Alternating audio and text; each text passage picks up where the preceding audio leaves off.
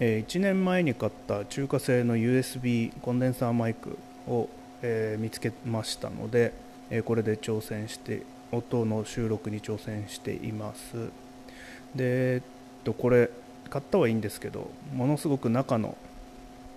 えー、撮ってみたらもうジリジリジリジリっていうノイズがすごく入っていたので、え、使い物にならなかったので中開けました。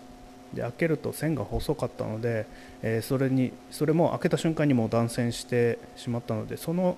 ノイズのせいなのかなと思って、えー、中をハンダ付けし直して、え、ちょっと太めの、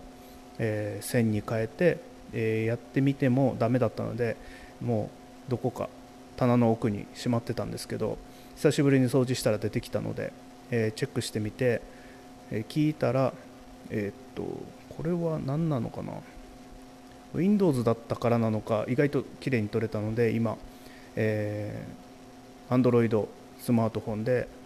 もういけるかなって言って試しています。音はどうでしょうか？1 2 3 4 5 6 7 8 9 10 12時方向です。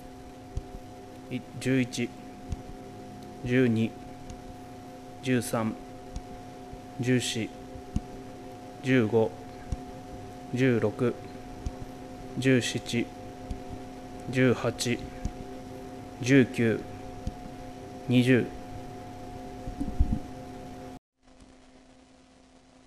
1回3クリック上げた後に1クリック戻すっていう裏技が通用するのかを試しています。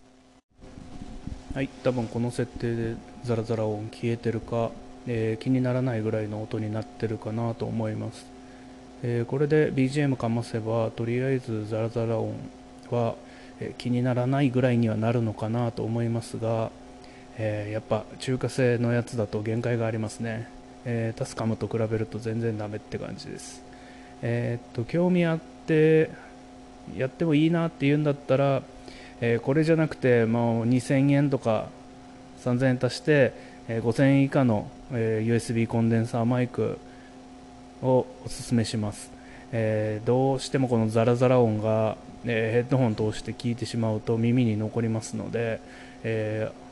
イヤホンとかしてる人が、えー、この放送を聞くと多分ちょっと耳障りというか気になって集中して声が聞こえないのかなと思います。